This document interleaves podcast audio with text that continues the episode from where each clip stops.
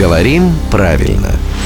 Здравствуйте, Володя. Доброе утро. А, наша слушательница Наташа обращается к вам с очень интересным вопросом.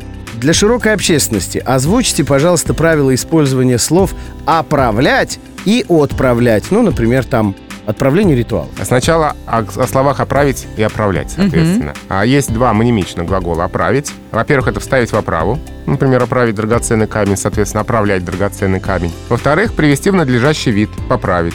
Можно оправить постель, шляпу. Одежду. Да, и, соответственно, оправлять. А заправить постель? Ну, тоже можно.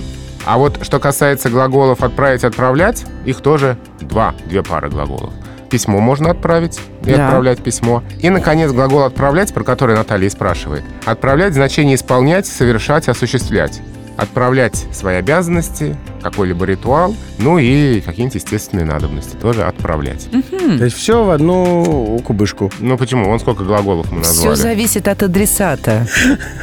И от того, кто это делает. От степени его воспитанности, образованности. Благо, насчет образованности вопросов быть не может. На страже ее стоит главный редактор «Грамотру» Владимир Пахомов. Ну и рубрика «Говорим правильно», разумеется, которая выходит в эфир ежедневно по будням в 7.50, 8.50 и в 9.50.